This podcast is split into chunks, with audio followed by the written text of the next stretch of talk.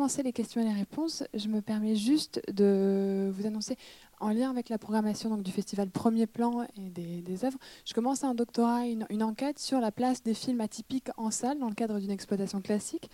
Donc, pour euh, les personnes qui ont assisté, j'ai six questions à vous poser. Vous pouvez accéder à ce questionnaire qui est en ligne qui vous prendra moins d'une minute.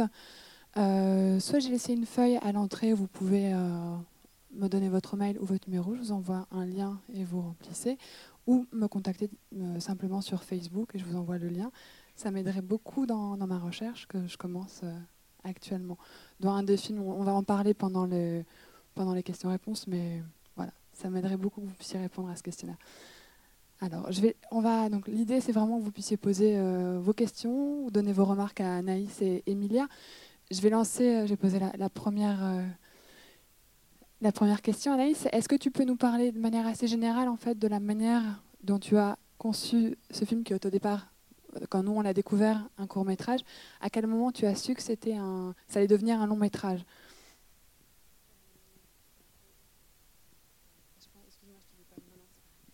Euh, bah, au début, c'était euh, destiné à être une série de 5 épisodes de 11 minutes. Euh, et quand la série était terminée, j'ai décidé finalement d'en faire un long métrage parce que je me suis rendu compte que ce serait assez compliqué finalement de remettre cette série dans le système, notamment au niveau des acquisitions de télé et web chaînes. donc je me suis dit bon, je vais, je vais essayer de, de pousser un petit peu plus cette matière et de l'utiliser pour un autre média, donc le, le cinéma. Et euh, donc, du coup, j'ai dû retourner l'équivalent de 45-50 euh, minutes à peu près. Euh, et j'ai intégré dans cette nouvelle forme des morceaux de la série en question, mais dans un autre ordre. Et une fois que le long métrage était terminé, je me suis rendu compte que la série était devenue complémentaire avec le long métrage, donc j'ai décidé de finalement pas l'annuler. Et à ce moment de, ma vie, j'avais l'occasion aussi d'être exposée dans une galerie d'art parce que je faisais de la photo en freelance pour des magazines à côté euh, pour vivre. Et euh, j'ai décidé de pousser la matière au lieu d'exposer mes photos à ce moment-là dans la galerie, de plutôt faire quelque chose en lien avec ce que je venais de faire, donc cette série est ce long métrage.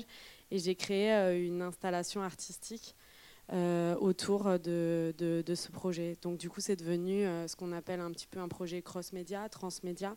Ça utilise plusieurs médias pour exister. Et les trois volets sont à la fois totalement indépendants et, euh, sont aussi euh, complémentaires et peuvent se regarder dans n'importe euh, quel ordre. Voilà. Est-ce qu'il y a déjà une première remarque ou une première question? Je Non?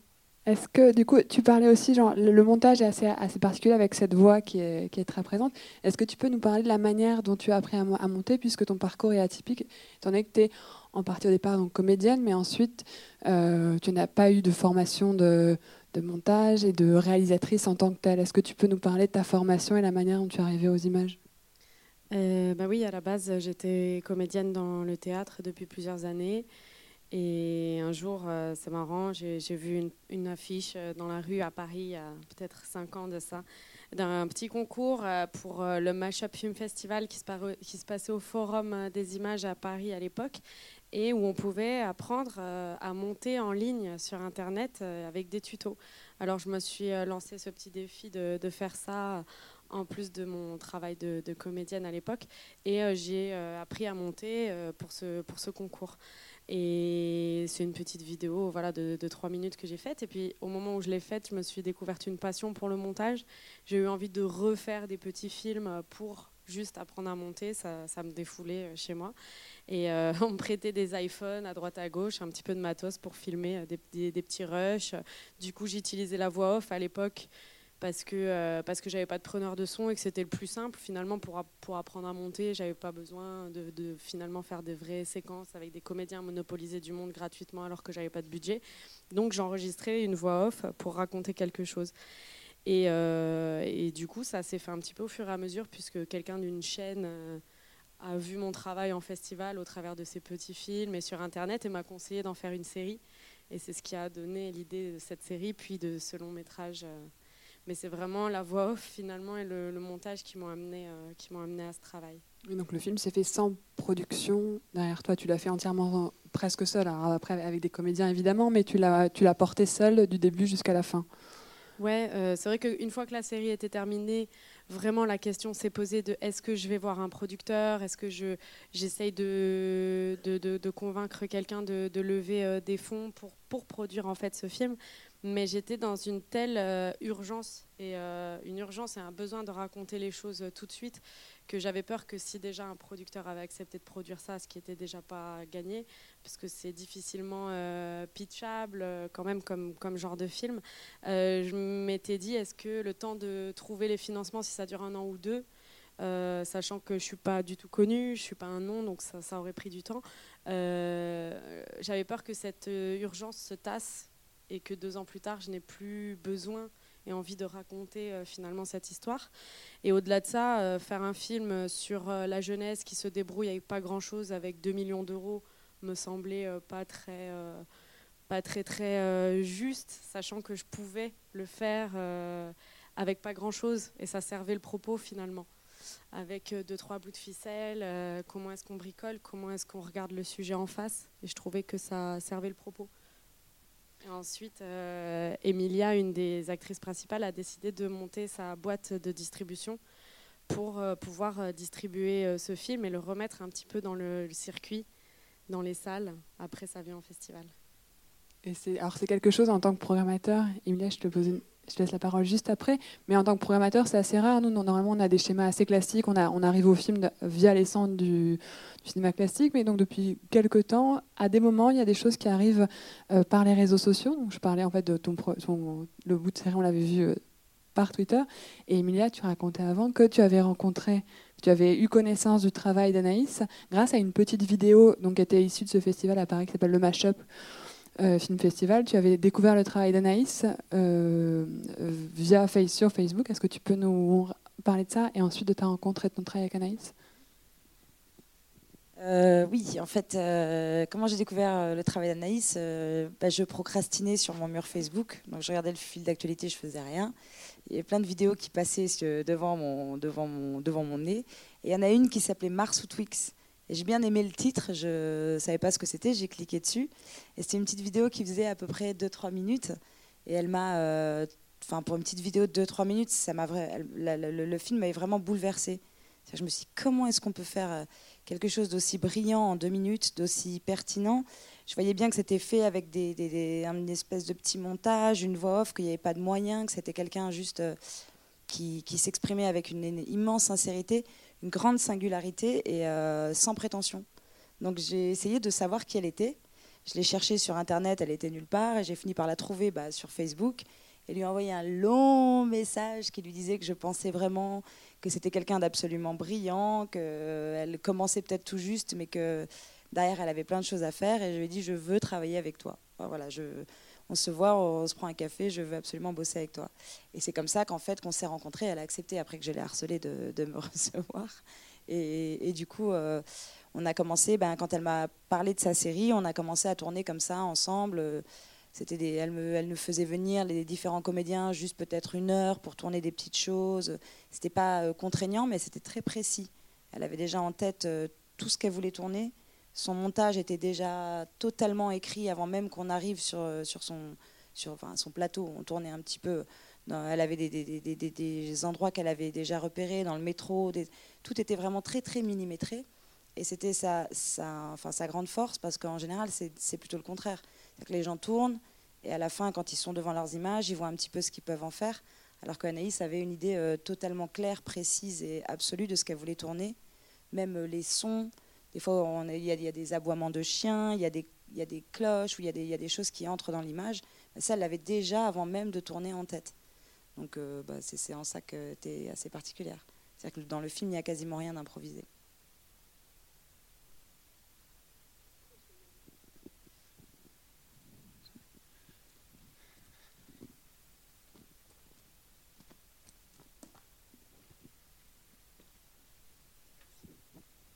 Bonsoir.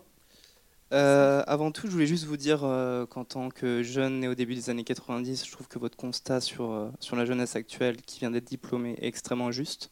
Je me permets de le dire parce que je ne sais pas si on est beaucoup de jeunes nés en 92 dans cette salle. je voulais juste vous dire ça comme remarque tout d'abord. Et en fait, ma question, c'était donc le film a été autoproduit. Il y a un peu son petit bouche à oreille qui a pu se faire à Paris ou même des gens de ma génération, de mes amis. Vous avez eu le prix à Los Angeles. J'imagine que vous avez envie de continuer dans le cinéma. Et euh, vous avez sûrement déjà des projets en tête. Est-ce que vous voulez continuer dans ce format d'autoproduction ou est-ce que vous souhaitez dans le futur travailler avec des boîtes de prod ou est-ce que vous avez déjà des sollicitations pour vos projets futurs? En tout cas, merci beaucoup. Euh, oui, euh, effectivement, j'ai vraiment très très envie de continuer dans le cinéma et de réaliser. Euh, pour le prochain projet, par exemple, je pense que tous les films ne peuvent pas se faire sans argent et dans une économie très réduite. Là, par rapport à ce propos, c'était possible parce que je pense que c'était intéressant de le faire de manière artisanale. par contre, pour le prochain film, j'ai envie d'autre chose parce que je pense que chaque film a son propos, à son histoire et donc euh, son procédé de réalisation et ça va être différent en fonction de ce qu'on doit raconter. Et donc euh, pour le prochain, j'ai vraiment envie et besoin euh, d'être accompagné par une production. Et c'est vrai que c'est un film qui s'est fait dans l'autoproduction. On a fait beaucoup de choses seuls en fait avec l'équipe. On n'a pas reçu d'aide des institutions françaises, à part bien évidemment des, bah voilà, des cinémas et des festivals. C'est comme ça que le film a pu vivre. Euh, mais ça a ouvert beaucoup de portes pour le prochain film. Et donc euh, oui, euh, j'ai reçu pas mal de sollicitations de différents producteurs et productrices. Et, de, par contre, j'ai beaucoup pris mon temps. J'ai pris le temps de rencontrer, rencontrer pas mal de prod pour savoir quelle serait, à mon avis, la meilleure pour le prochain film. Et j'ai trouvé. Et donc euh, voilà, je pars sur un prochain film qui est en cours d'écriture. Euh, j'aimerais bien, si tout se passe bien, le tourner l'été prochain. Mais après, ça, dans le cinéma, on ne sait jamais euh, les timings, on se, met des, on se met des deadlines, mais ça peut très bien dépasser. quoi.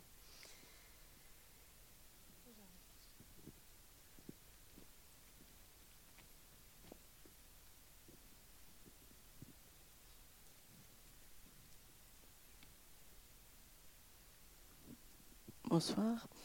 Euh, d'abord, merci pour ce film. Moi, je suis pas de cette génération-là, mais je suis plutôt de la maman. mais, euh, mais je trouve les rapports euh, frères, sœurs, amis, tout ça, c'est très chouette. C'est particulièrement bien vu. alors, voilà, ça, c'est le perso.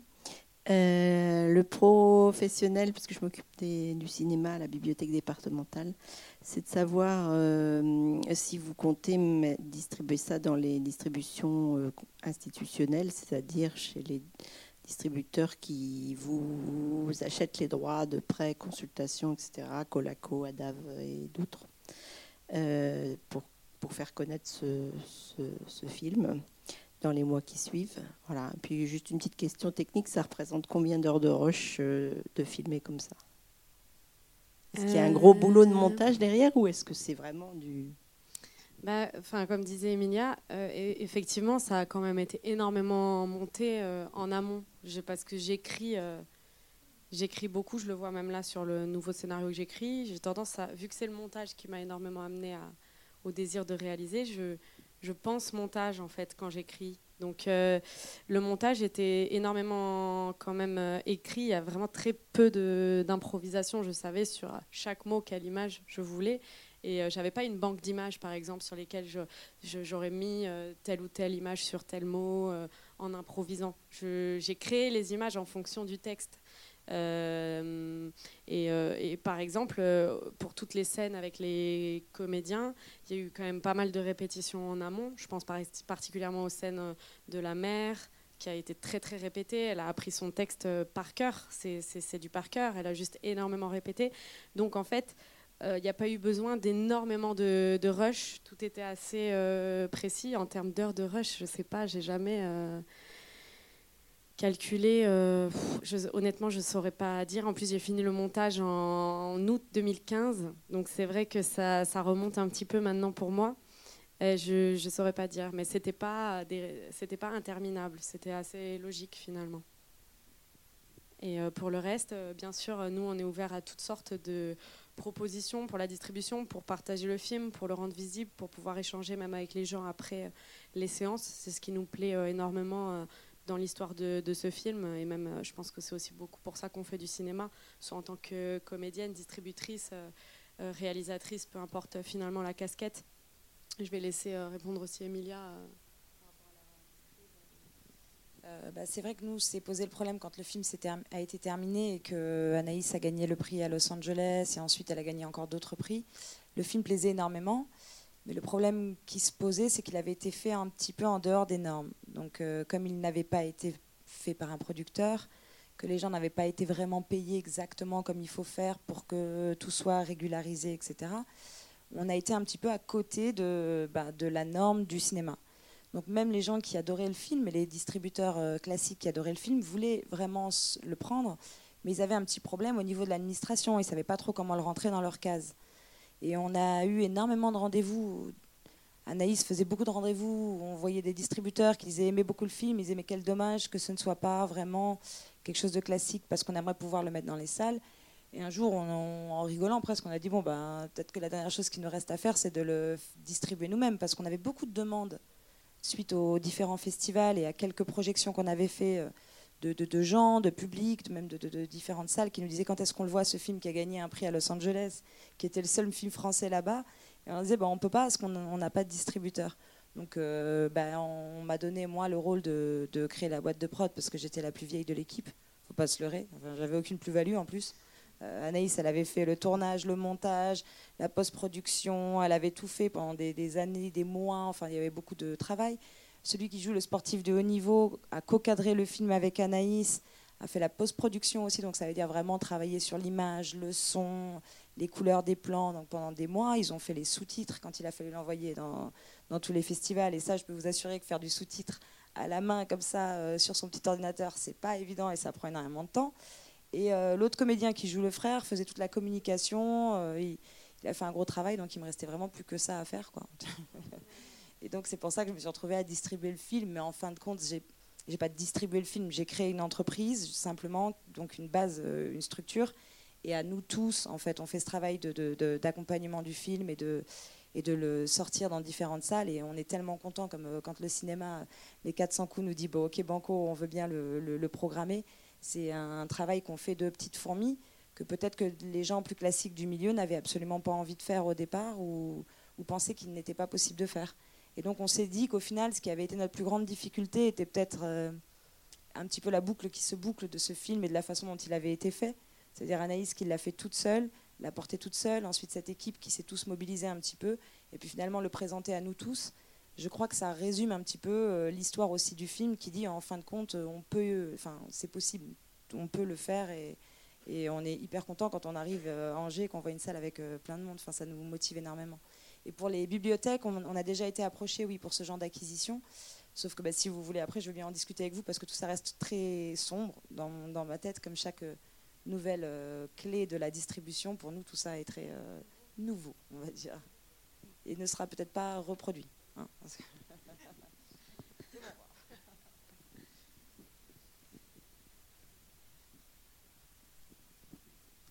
Bonsoir, euh, je voulais vous féliciter. J'ai trouvé que le film était très beau et, très juste, très, très poétique à la fois, et, vous touchiez euh, vraiment un, point nommé certaines relations familiales entre les parents et les enfants. Moi, je suis de la génération des années 80, mais, mais je me retrouve quand même un peu euh, dans ce que vous avez fait. J'avais une question, c'était simple. Est-ce que c'est un peu autobiographique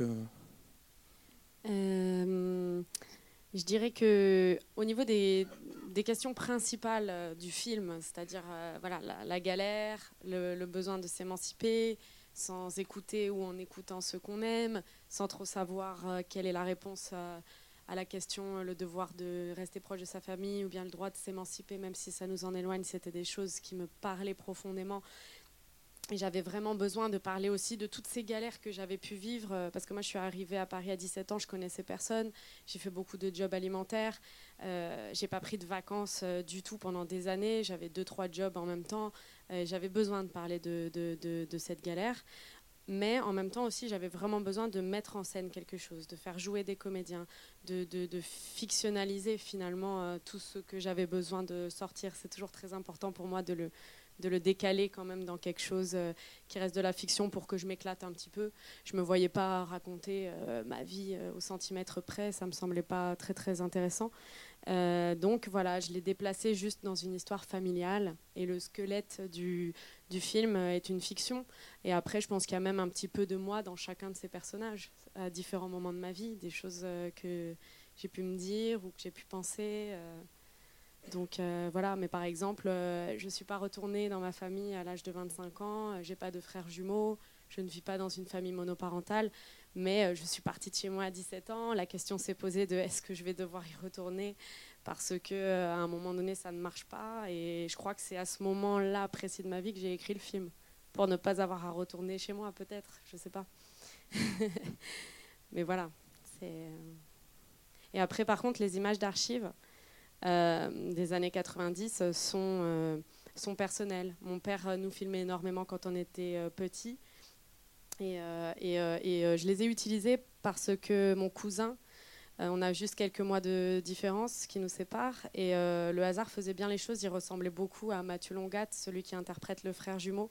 S'il n'avait pas du tout ressemblé à Mathieu, ou finalement si j'avais été seule ou avec d'autres personnes de ma famille qui sont plus grands et que ça ne correspondait pas, je ne les aurais pas utilisés.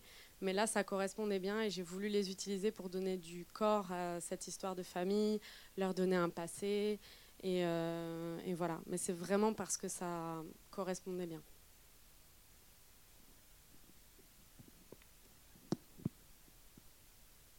Est-ce que tu peux nous, parler un peu, donc on n'a on a pas parlé, euh, pardon, je reforme la phrase.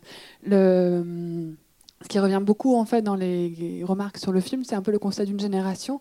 Ce qui est intéressant, donc on parle aussi beaucoup de la situation française et la manière dont tu as le, début du film, ça a été un séjour en Chine. Est-ce que tu peux nous en parler? Qu'est-ce que tu as perçu de la France au moment où tu, tu en étais très éloigné? Euh, oui, effectivement, euh, c'était un moment euh, dans ma vie où j'étais encore en France avant de partir en Chine. J'avais décidé de totalement arrêter le domaine artistique. Moi, j'étais hôtesse d'accueil dans une brasserie depuis des mois. Et j'avais quand même, quelques mois plus tôt, réalisé un, premier court métrage qui s'appelle Blast, qui dure 20 minutes. Et quand même, par respect pour l'équipe qui avait travaillé pour ce film, même si moi j'avais décidé d'arrêter le domaine artistique, j'avais quand même envoyé le film dans pas mal de festivals. Et euh, je, continuais au moins ça. Et le hasard a fait qu'il a été sélectionné dans un festival international entre la France et la Chine et que le film a reçu le prix du jury. Et ce prix-là m'a permis d'être invitée par l'ambassade de France en Chine. Donc euh, je suis partie à Pékin et une fois sur place, l'Institut euh, français m'a proposé de me donner une bourse pour le prochain projet et m'a proposé de décaler mon billet. Au lieu de rester dix jours, je pouvais y rester six semaines. Du coup, je l'ai vu comme un signe un peu et j'ai rompu mon contrat à la brasserie. Et je me suis dit, bon, bah, c'est un peu mon, mon, dernier coup de poker. Je vais, euh, je vais euh, me remettre un petit peu dans le domaine artistique et créer.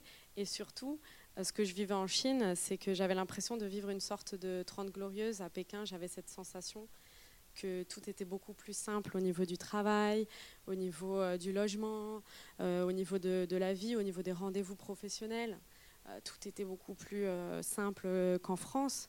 Et euh, d'être aussi loin finalement de cette situation que j'avais vécue à Paris, de, grosses galères, j'ai eu envie d'en parler là-bas. Enfin, c'est là-bas que j'ai commencé à écrire tout le projet. Je pense que ça m'a fortement inspiré d'être dans des codes aussi opposés qu'en France.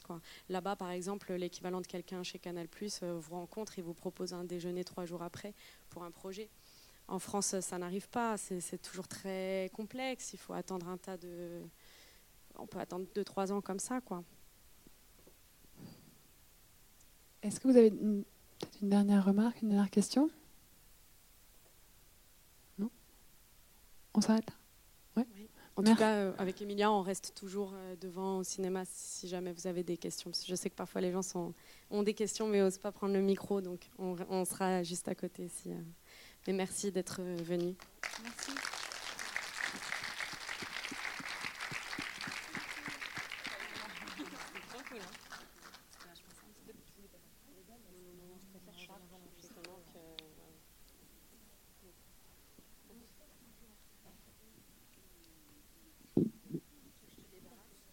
Pour les personnes qui veulent, donc la feuille elle est juste sur le comptoir. Ou mon, mon nom et mon prénom, vous pouvez le trouver sur le site de Premier Plan. Je suis Natacha Severine, S-E-W-E-R-Y-N. Vous avez mon mail. Ou sinon, pour les personnes qui veulent, sur Facebook, vous me trouvez facilement. Merci.